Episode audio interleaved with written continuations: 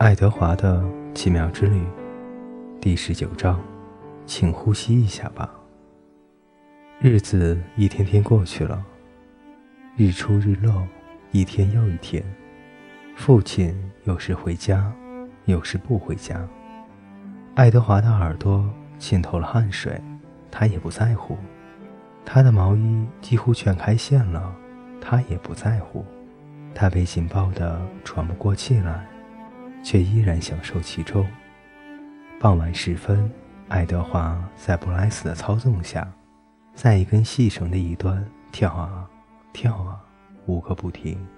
一个月过去了，接着两个月过去了，三个月过去了。萨拉鲁斯的健康状况越来越差。第五个月的时候，他已经吃不下东西了。到了第六个月，他开始咳血。他的呼吸变得断断续续，很不稳定，好像在一呼一吸之间，他在努力回忆自己要做什么。什么是呼吸？呼吸，宝贝。布莱斯俯身站在他旁边说：“呼吸。”爱德华在他紧紧的怀抱中想：“请，请呼吸一下吧。”布莱斯始终没有离开过小木屋。他整天都坐在家里，把萨拉鲁斯抱在他的膝盖上，前后摇晃着给他唱歌。在九月一个晴朗的早晨，萨拉鲁斯停止了呼吸。哦不，布莱斯说：“哦，宝贝儿，再呼吸一下吧，求你了。”昨天夜里，爱德华就从萨拉鲁斯的怀抱中掉了下来。他没有再伸手来抱住他。于是，爱德华脸朝下的趴在地上，胳膊举过头顶，听着布莱斯的哭泣声。这时，父亲回来了，冲着布莱斯大声喊叫。